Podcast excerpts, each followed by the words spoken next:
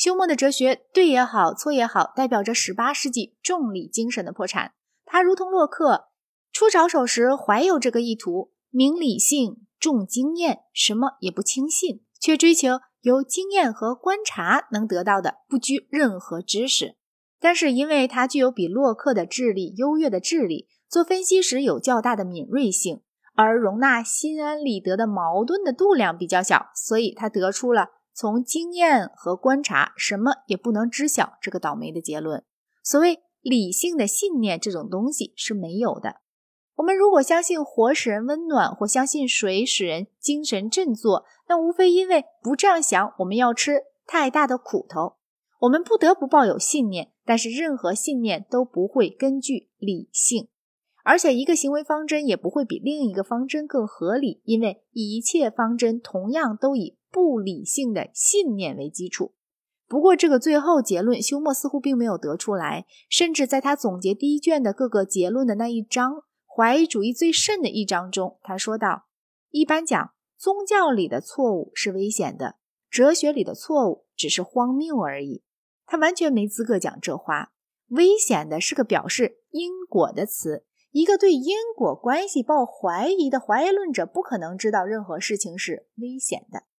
实际上，在人性论后面一些部分，休谟把他的根本怀疑全忘到了九霄云外，写出的笔调和当时任何其他开明的道德家会写出的笔调几乎一样。他把他推赏的旧制方剂及不关心和不留意用到了自己的怀疑上。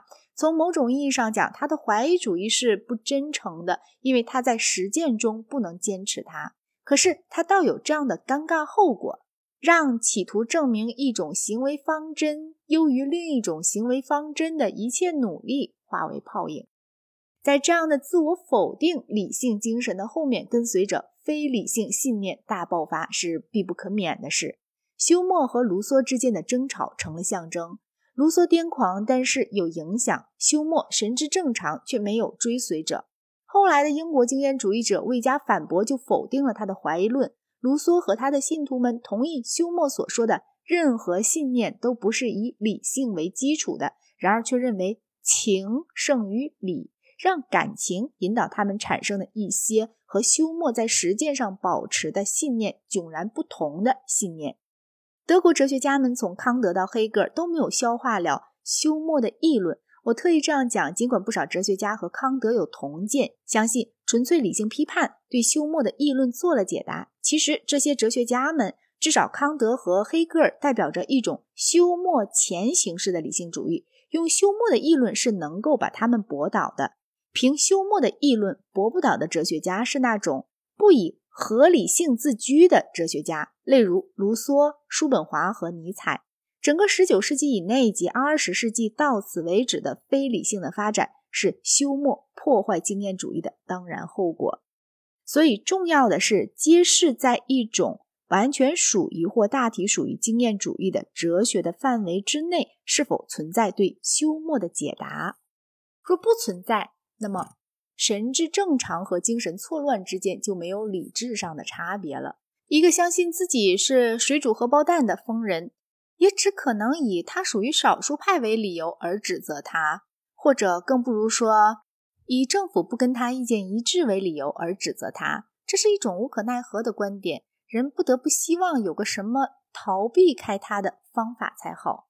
休谟的怀疑论完全以他否定归纳原理为根据。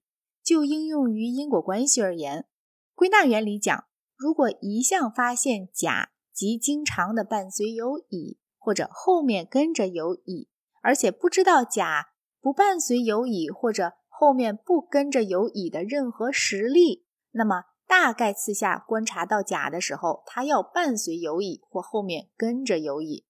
要想使这条原理妥当，那么必须有相当多的实例来使得这个概然性离确实性不太远。这个原理或其他推得出这个原理的任何一个原理，如果是对的。那么休谟所排斥的因果推理便妥实有据了。这固然并不在于它能得出确实性，而在于它能得出对实际目的来说充分的概然性。假如这个原理不正确，则一切打算从个别观察结果得出普遍科学规律的事都是谬误。而休谟的怀疑主义对经验主义来说便是逃避不开的理论。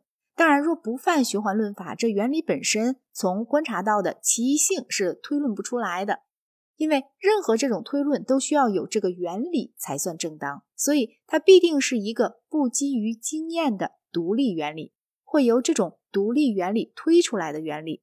在这个限度内，休谟证明了纯粹经验主义不是科学的充足基础。但是，只要承认这一个原理，其他一切都能按照我们的全部知识，基于经验这个理论往下进行。必须承认，这是严重违反纯粹经验主义。非经验主义者的人或许会问：如果一种违反是许可的，为什么旁的违反就得禁止？不过，这些都是由休谟的议论非直接引起的问题。他的议论所证明的是，我以为这证明无法反驳。归纳是一个。独立的逻辑原理是从经验或从其他逻辑原理都推论不出来的，没有这个原理，便不会有科学。